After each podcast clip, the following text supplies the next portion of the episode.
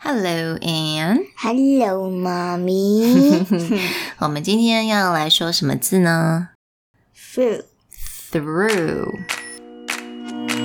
Hi, I'm Anne. I'm Mommy.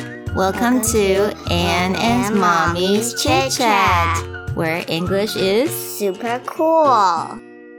through. 我们要怎么拼啊 T H R O U G H. ？T H R O U G H. Through. 那 through 是什么意思啊？这是过去。嗯，就是我们穿过去的意思对。比如说，We walk through the alley，我们穿过去这个巷子。We jump through the hoop。What is jump through the hoop？这是跳过圈圈。跳过圈圈，什么东西会跳过圈圈呢 有一些特技表演的动 物。？Yes. Yeah, sometimes you can train your dogs or your cats to jump through. Or some circus would Mm. retrain some tigers. 嗯 Mm, yes, back in the days, yes. Not anymore though. We don't have circus anymore. Because circus is not very good to the animals. Yeah.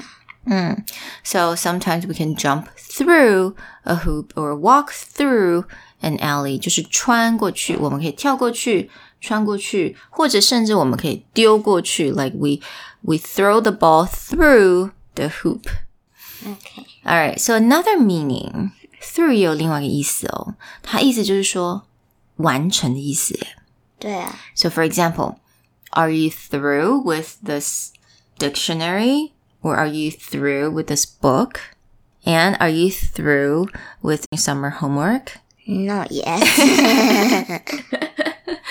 So are you through with 也就是我们你有没有看完呢、你做完这件事情了没有？我们也可以用 through。学到了吗？ 知道了， Hope you guys learn it too. We'll talk to you guys next time. 拜。 Bye.